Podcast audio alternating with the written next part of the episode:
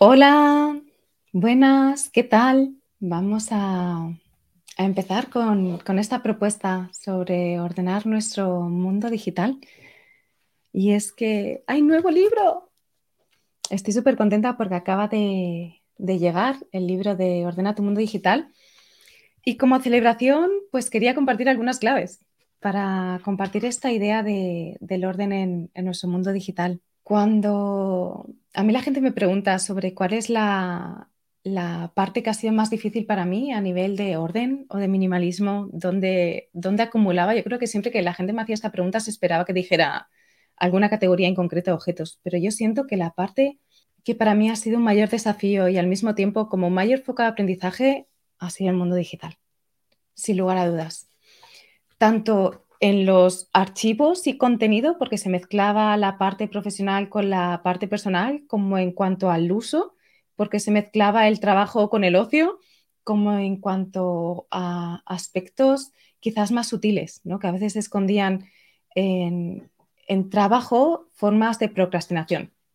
Y bueno, sobre esto es sobre lo que quería hablar, ver algunas claves concretas ya sabéis que me encanta el concepto del tener, el hacer y el ser, y entonces vamos a ver claves concretas en, estos tres sentidos para que os podáis llevar y que podáis aplicarlo para empezar a cuestionarnos a través del mundo digital, qué es lo que necesitamos, eh, cómo estamos en cada uno de los espacios, cómo acumulamos eh, y todo este tipo de conceptos que creo que son importantes y que de alguna forma siento que las pantallas han venido para quedarse, que quizás llevan poquito tiempo en relación al volumen de años que llevan la humanidad en la historia las pantallas llevan muy poquito tiempo, pero la forma en la que los usamos han crecido de forma exponencial y todo apunta a que va a seguir siendo así. Así que la propuesta de esto no es eh, criticar las pantallas o pensar que nuestro mundo digital es algo que tengamos que eliminar, sino que la propuesta es que podamos identificar cómo hacemos para que este mundo digital sea un espacio que esté en coherencia con esa armonía que somos y no sea algo que sea un espacio de desconexión, de evasión o de procrastinación. La primera idea es que nuestro desorden digital ocupa poco espacio físico, pero mucho espacio mental. Y es que es cierto, ¿no? Como cuando, eh, si piensas en el email y el desorden en el email, por ejemplo, que sería una como de las distintas áreas, el email realmente ocupa poco espacio físico, aparentemente, pero muchas veces si piensas en ordenar tu email, a que eso te genera como una sensación de carga mental. Y lo mismo con otras áreas. Si tienes USB, si tienes el ordenador, a nivel físico eso ocupa poco espacio. No es que tengas tu casa llena de emails, no es que tengas una habitación entera llena de emails. Físicamente no se ve, pero a nivel interno es algo que va pesando. Del mismo modo, cuando empezamos un proceso de orden a nivel digital, físicamente es algo que no se aprecia tanto, porque que tú ordenes tus emails no tiene un, un resultado aparente en el volumen de cosas que tienes físicamente, pero sí que tiene un resultado muy importante en cómo te sientes en relación a tu tiempo sí que tiene un resultado importante en cómo te sientes en relación a tu ocio o a tu trabajo o a aquellas áreas que estén relacionadas con las pantallas en tu caso. Por eso siento que este orden es algo que necesitamos no tanto a nivel físico, sino sobre todo a nivel interno, para liberarnos de esta carga y de este ruido del desorden en nuestro mundo digital. Hay estudios que, demuestran que se pasa dos horas de media en redes sociales. Dos horas de media quiere decir que hay gente que usa menos, pero que hay gente que usa más. Si te pones a hacer los cálculos, que a mí me fascina el tema de los cálculos, esto, si lo pensamos dos horas de media al día, en un año son 730 horas, que esto equivale al tiempo que pasarías haciendo un máster. Pero es que si pensamos en la vida de una persona, imaginando que hay una persona que tiene un teléfono móvil desde los 15 años y que su vida fuera hasta los 80, que es como la edad media, en esos 65 años, con dos horas al día en redes sociales, imaginando que no aumenta esa cantidad o ese tiempo, aunque últimamente se ha visto que ese tiempo sí que va aumentando año tras año, especialmente a partir del 2020, imaginando que no aumenta, que se quedan dos horas diarias. A lo largo del tiempo de vida, habría pasado 47.450 horas. Eso equivale a cinco años completos de nuestra vida wow, cuando te planteas si quieres pasar cinco años completos de tu vida mm, pasando imágenes o dándole a me gusta y, lo ves con esta perspectiva, es como que de repente se queda algo dentro, ¿no? Y dices, wow, tengo cosas más importantes que hacer. Hay otras prioridades en mi vida. Y creo que ocurre un poco como con las finanzas. Muchas veces no somos conscientes de nuestros gastos en el día a día porque hay muchos gastos pequeñitos, pero cuando tenemos una visión anual de nuestros gastos y vemos lo que gastamos en cada categoría, de repente es como nos da esa dosis de realidad. Yo siento que con el mundo del digital, especialmente con el uso de pantallas, que después diferenciaremos entre los tipos de uso que hay, pero sí que es cierto que con el uso de pantallas, cuando tenemos esta visión diaria, quizá no somos tan conscientes, pero ¿y si pensamos en un año? Y si pensamos en la vida, estas pequeñas fugas, que a veces son de 15, 30, 20 minutos, si lo vemos en perspectiva, porque quizás son cinco años completos para alguien que esté dos horas de media al día, pero es que para alguien que esté una hora de media al día son dos años y medio.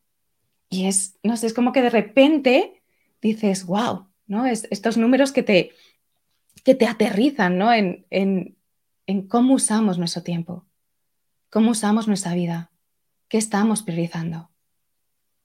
Yo conduzco un coche que es de estos híbridos y tiene una parte que es, bueno, que casi siempre en, el pueblo donde vivo casi siempre voy en eléctrico.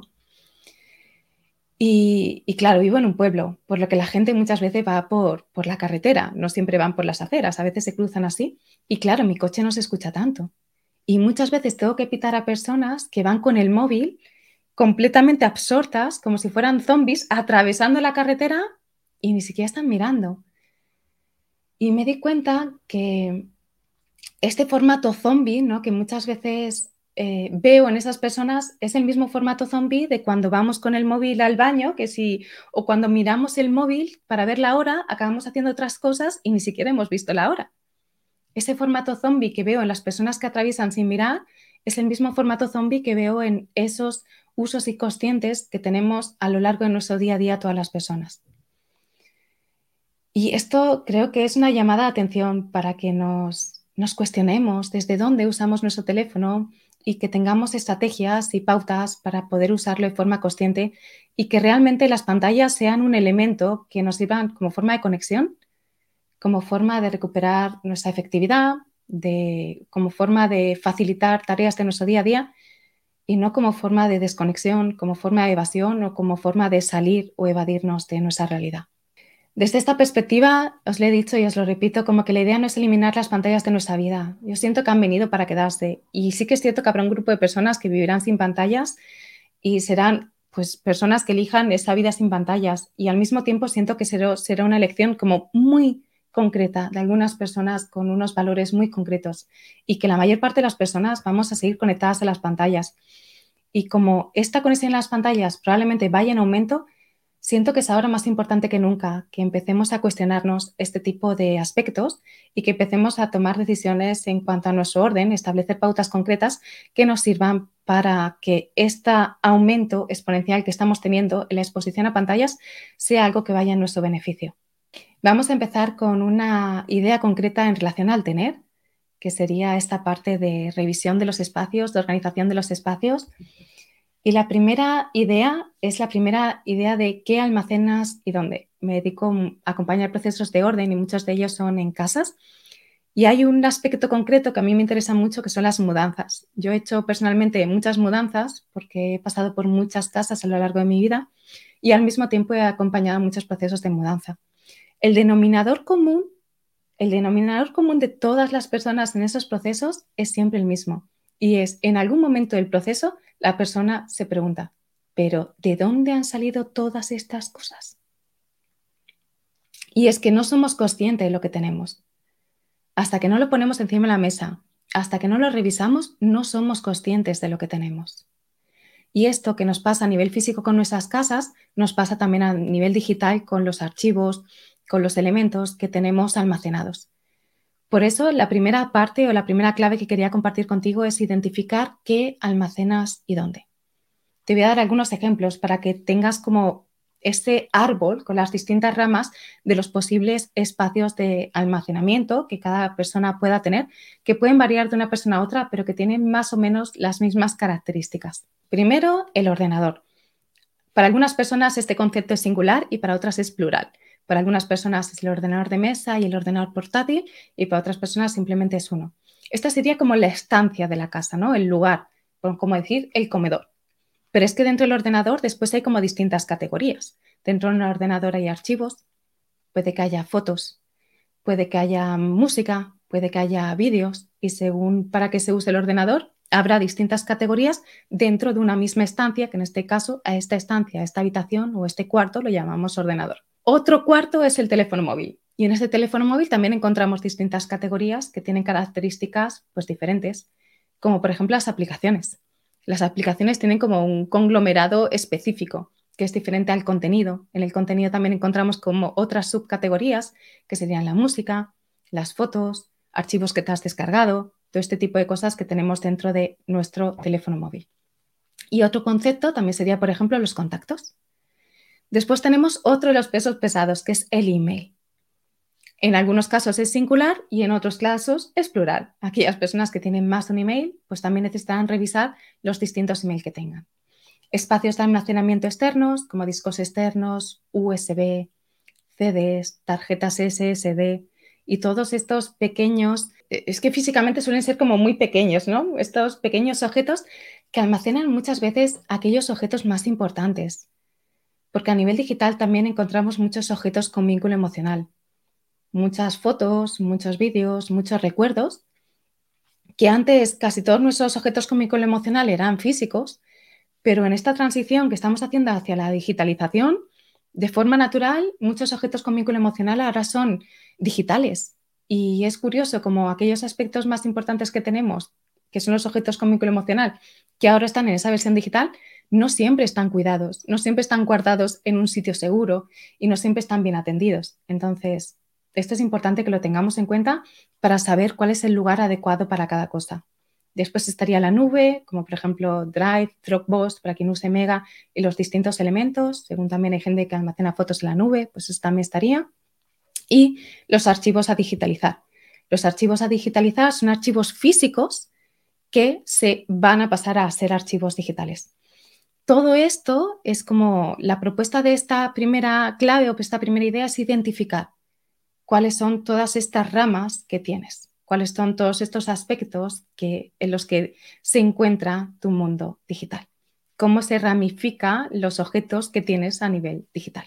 Y en este sentido, en el libro hay una propuesta para cada uno de ellos, hay una propuesta de revisión, con pautas muy concretas de revisión. Igualmente, eh, así a modo de resumen, eh, como para que alguien que quiera empezar, eh, sería primero la parte de revisión y después la parte de organización. La parte de revisión implica, eh, primero, por ejemplo, con un ejemplo concreto, que sea el email. La parte de revisión es revisar el email, es gestionarlo, es identificar qué se quede qué se va, es responder a los emails pendientes, es borrar los emails que ya no tienen sentido. Y la parte de organización, ¿qué sería?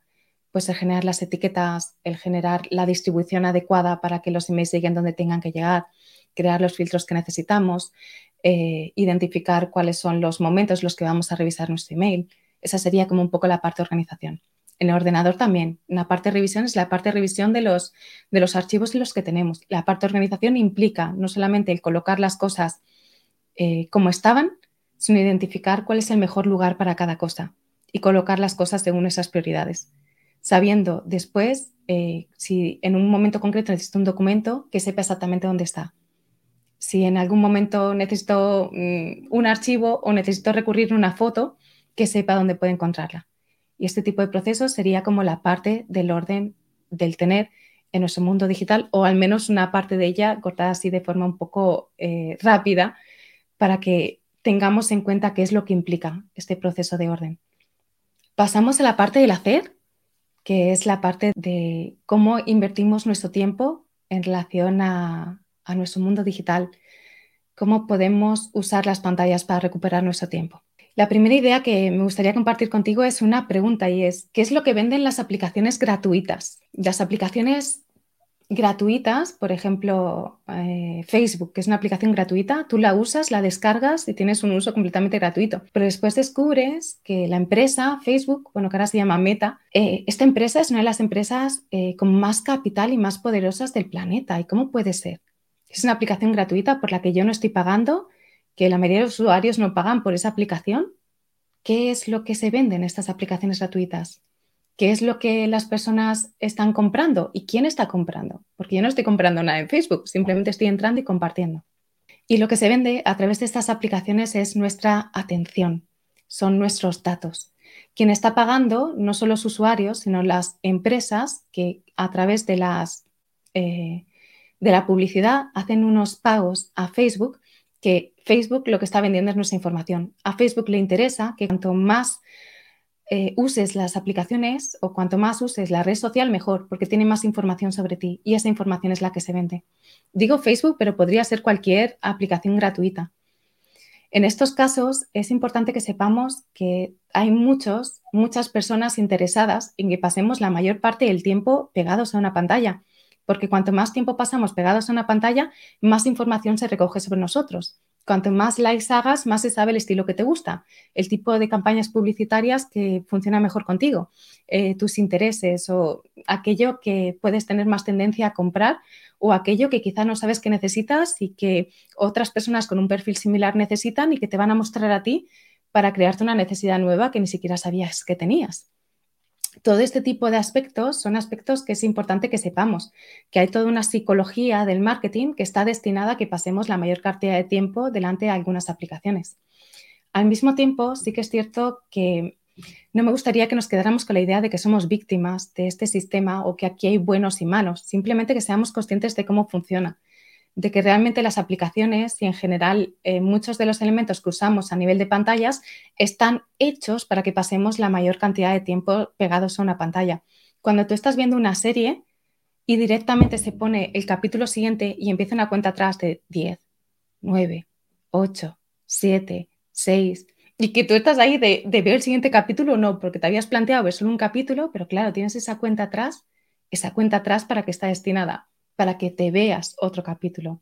Están motivando o incentivando que pases un ratito más delante de la pantalla consumiendo el contenido que en este caso esa plataforma de vídeo te está ofreciendo. Lo mismo ocurre con, con, plataformas como YouTube, que no solamente estás viendo un vídeo, sino que después tienes vídeos recomendados de temáticas similares que te pueden interesar.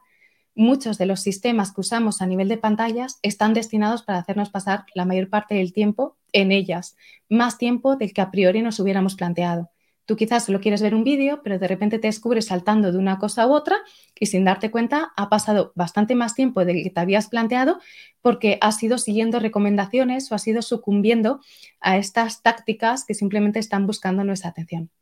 De la misma forma que te digo esto, también te digo que no somos víctimas de este proceso, que simplemente es importante que lo conozcamos y que lo sepamos para que de alguna forma veamos que estas estrategias funcionan y que sepamos que nuestro poder está dentro, que aunque yo tengo una cuenta atrás que me está diciendo que va a empezar un vídeo dentro de 10 segundos, dentro de mí está la posibilidad de decir, no, lo corto. Y es que solo iba a ver un capítulo y solo ver un capítulo. La elección final sobre dónde colocamos nuestra atención es nuestra. Yo te puedo proponer incluso este espacio en el que compartir claves sobre el uso de las pantallas o el orden en nuestro mundo digital, pero al final quien decide dónde coloca su atención, si está aquí conmigo, si está mirando el móvil o si es... Eres tú. Facebook puede tener una estrategia maravillosa de, de hacernos colores o likes más bonitos o mm, emoticonos que se mueven o que saltan o que, no sé, nos dan besitos, lo que sea pero al final, quien decide dónde pone su atención eres tú. Y este es nuestro poder. Primero necesitamos ser conscientes de dónde estamos colocando nuestra atención, para desde ahí decidir dónde queremos colocarla. Otra idea que también quería compartir es que no todo lo que parece uso consciente lo es y no todo lo que parece uso inconsciente lo es.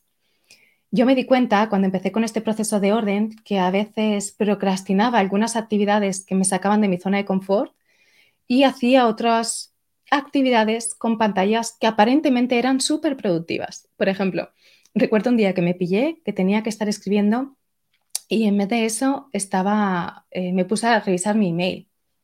Y claro, tú me ves desde fuera, estoy con un ordenador y estoy revisando mi email. Aparentemente Lucía está trabajando aparentemente está haciendo algo productivo y aparentemente ese uso de las pantallas es consciente. Pero cuando te cuestionas dentro desde esa honestidad y te dices, a ver, ¿este uso que estoy haciendo tiene realmente es lo prioritario? Y cuando te das cuenta de que no, eres consciente de que incluso aquello que aparentemente es consciente, que es revisar el email, en mi caso concreto en ese momento no lo era. No quiere decir que revisar el email sea siempre inconsciente, solo quiere decir que en ese momento no lo era. Y un caso concreto al revés, te lo puedo decir con un ejemplo concreto que tengo de, una persona a la que acompaño que me decía eh, que hablando sobre temas de, orden en el mundo digital, eh, me proponía que su hijo, que le gustaba un youtuber, no sé qué, que ya no quería que hiciera ese tipo de contenido, no sé qué, no sé cuánto, y al final dije, míralo, mira a ver qué es lo que ve, porque yo le pregunté, ¿pero qué es lo que ve? Y me decía, pues la verdad es que no lo sé. Y dije, pues míralo. Y ella se fue y se pasó un ratito con su hijo viendo este youtuber que le gustaba mucho a su hijo. Y después me escribía y me decía, Lucía, es que ha sido fascinante.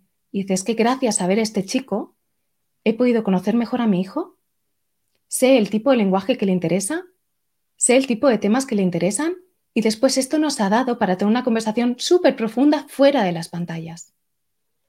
En este caso concreto, esta persona ha estado X tiempo, que creo que era una media hora, viendo un, youtuber que ni siquiera le interesaba con su hijo. Aparentemente esto se podría considerar un uso inconsciente y en el caso de ella no lo era.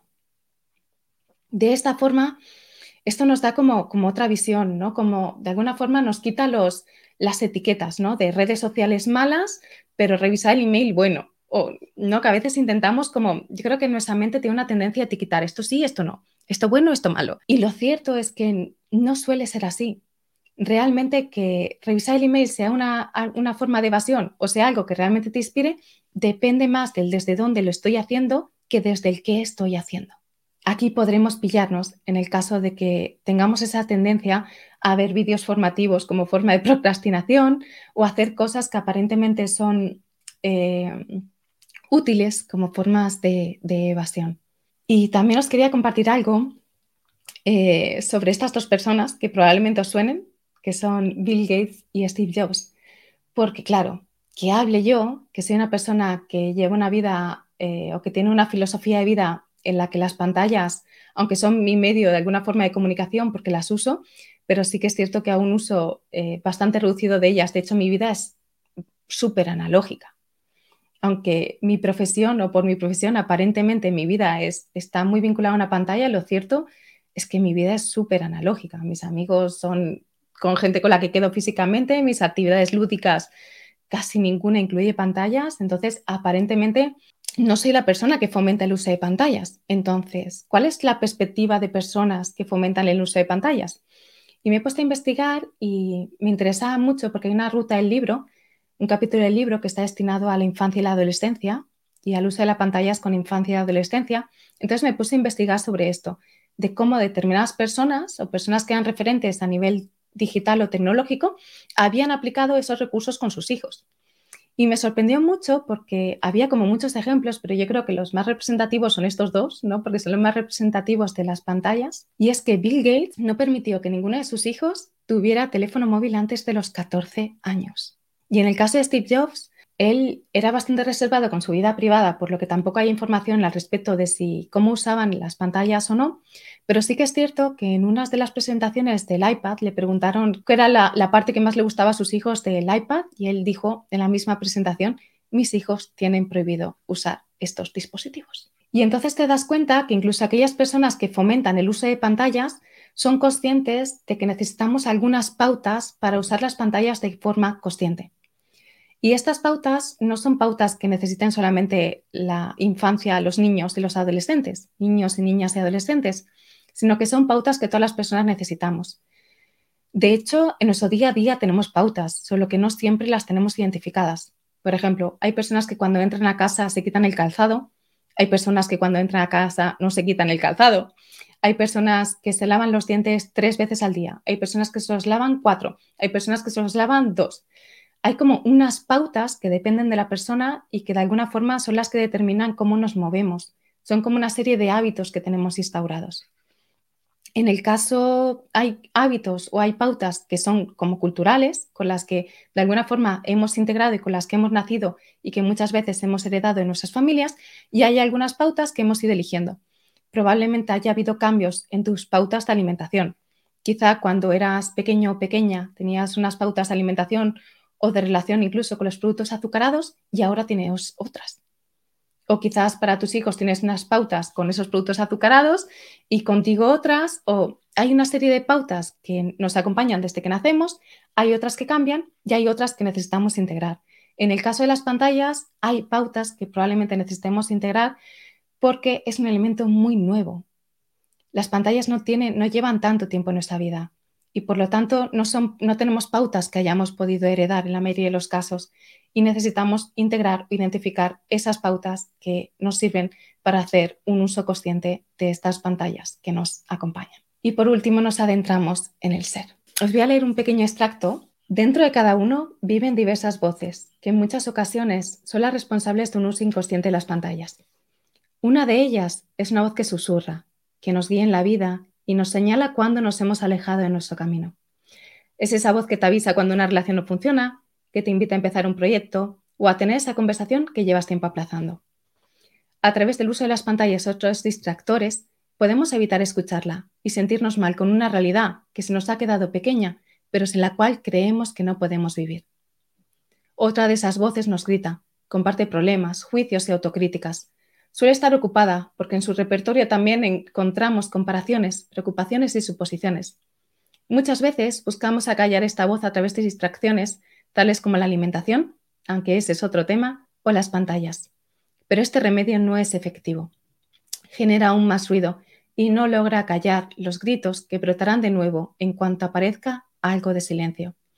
Y puede parecer, además, que la parte autocrítica surja con más fuerza si cabe, sobre, todo si tenías algo importante que hacer y en vez de eso has perdido el tiempo con el teléfono, la televisión o el ordenador.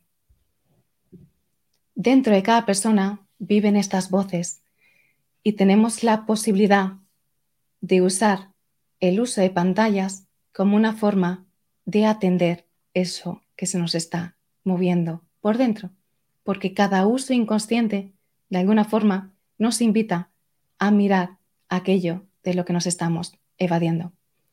Vivimos un mundo en el que el denominador común es la incertidumbre, y aunque a nivel racional podamos tener integrados muchos conceptos, lo cierto es que en el día a día hay muchas situaciones cotidianas, en algunos casos superfluas, que hacen que se nos muevan cosas por dentro. Tenemos preocupaciones, hay pensamientos, eh, podemos ver eh, a modo de película algo que ha ocurrido con nuestros hijos, con nuestras parejas o con nuestro trabajo. Y muchas veces son estos movimientos, son estas voces, son estas tendencias las que nos hacen hacer un uso inconsciente de las pantallas.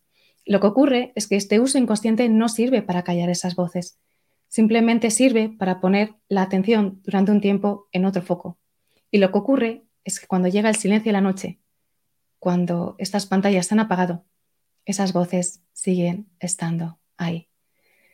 Las pantallas nos sirven para ver aquello de lo que estamos huyendo y atender aquello que necesitamos mirar. Las pantallas nos sirven para ordenar los espacios que tenemos identificar nuestras prioridades.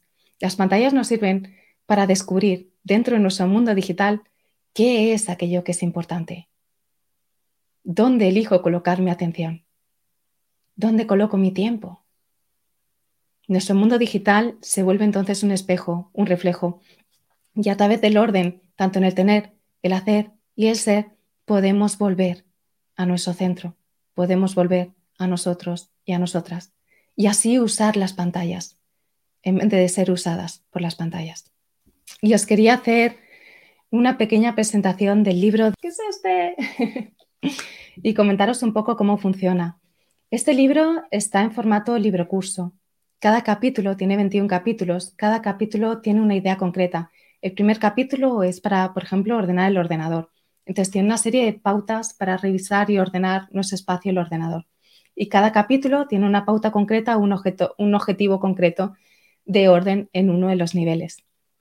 Y por eso digo que es un libro curso, como que es un libro que no es simplemente teórico, es un libro que leas, es un libro que te invita a la práctica y que da como eh, ejercicios concretos de revisión en cada uno de los capítulos que presenta. Al mismo tiempo, es un libro que se puede leer de tres formas diferentes. Es un libro que se puede leer de principio a fin, en el orden marcado por las páginas, pero también es un libro que se puede leer según tus prioridades, porque cada capítulo es independiente. Quizás a ti solo te interesa el email, em, aspectos internos o las pantallas antes de irse a dormir, o las redes sociales, o el tiempo, o diseñar tu plan de acción. Quizás si solo te interesan esas cosas, pues eso determina tus prioridades y determina también las páginas que vas a leer primero y las que vas a leer después. Y hay una tercera forma de lectura que personalmente es mi favorita, que es una forma de lectura que está basada en los libros de Elige tu propia aventura, que eran los libros en los que al final de cada capítulo tú tenías que decidir por dónde continuaba el protagonista o la protagonista del libro. Y en este caso este libro está diseñado así. Cada capítulo, cada ruta tiene una parte teórico-práctica con ejercicio. Por ejemplo, la ruta del ordenador tiene una parte en la que se presenta eh, la revisión del ordenador y hay una invitación a que revises tu ordenador. Y después tiene una parte de ficción, que es la historia de Laura, que es una persona que se dedica a ordenar su mundo digital y que comparte su proceso de orden en su mundo digital. Y es esta propuesta está diseñada también como para fomentar o para acompañarnos el proceso, porque muchas veces cuando vemos los aprendizajes de otras personas, integramos mejor nuestros propios aprendizajes. Entonces, cada capítulo tiene esa parte teórica, tiene también la parte de Laura que pasa por ese capítulo y al final del todo tiene una parte que es la de es tu momento, que está diseñada de forma diferente.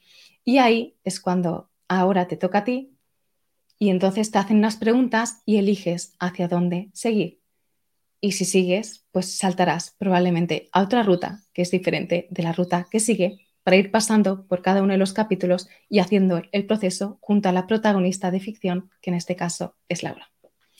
Este libro no tiene versión digital por dos razones principales. Primera, porque con todo lo que me he empapado de todos los procesos, soy consciente que incluso los libros digitales tienen efectos a nivel de la forma en la que leemos, la forma en la que usamos los ojos, que un libro físico, y especialmente si leemos antes de ir a dormir, esto tiene consecuencias incluso en la calidad de nuestro sueño. Por eso he preferido que sea un libro que no tenga versión digital, aunque creo que esta estrategia es de anti-marketing, ¿no? que al mismo tiempo he fomentado que esté dentro de una distribuidora que permita el acceso a la parte física en, en la mayoría de los países y también porque es un libro que te va a hacer saltar de una página a otra. Y de esta forma creo que tiene más sentido hacerlo de forma física para que puedas ir adelante y atrás según necesites. Y por último, eh, nada, que es un libro que, que, que espero que aporte valor, que este es un poco el objetivo de esta propuesta, que sea un libro que no solo sea un libro que consumamos, sino que nos inspire realmente a dar los pasos para ordenar nuestro mundo digital y que cada cual encuentre ese plan de acción que va a ser personal, que no es un plan de acción idéntico para cada persona y que va a tener mucho que ver con cuáles son nuestras prioridades. Porque la idea de esto no es solo que revisemos, sino que organicemos los espacios, recuperemos nuestro tiempo y cultivemos nuestra atención. Y esto es lo que quería compartir. La verdad es que estoy súper contenta. Eh, yo mucho tiempo trabajando en, en este texto yo y otras bastantes personas que están detrás de, esta creación y de verdad confío en que, en que os inspire y en que, y en que os acompañe para conseguir ese orden digital que creo que, que tanto necesitamos en este mundo. gracias. Gracias a todas las personas que habéis estado en directo y gracias por los comentarios tan bonitos. Gracias de corazón. Espero que, que este texto os aporte valor es el momento de, ordenar fuera para ordenarnos dentro. ¿Dónde se compra el libro? En cualquier librería física. Si no lo tienen, lo pueden pedir. Mm. Os mando un abrazo gigante y seguimos, seguimos caminando. Porque no somos lo que tenemos, no somos lo que hacemos, somos lo que somos. Gracias por compartir este camino de orden y este camino tan bonito de descubrimiento.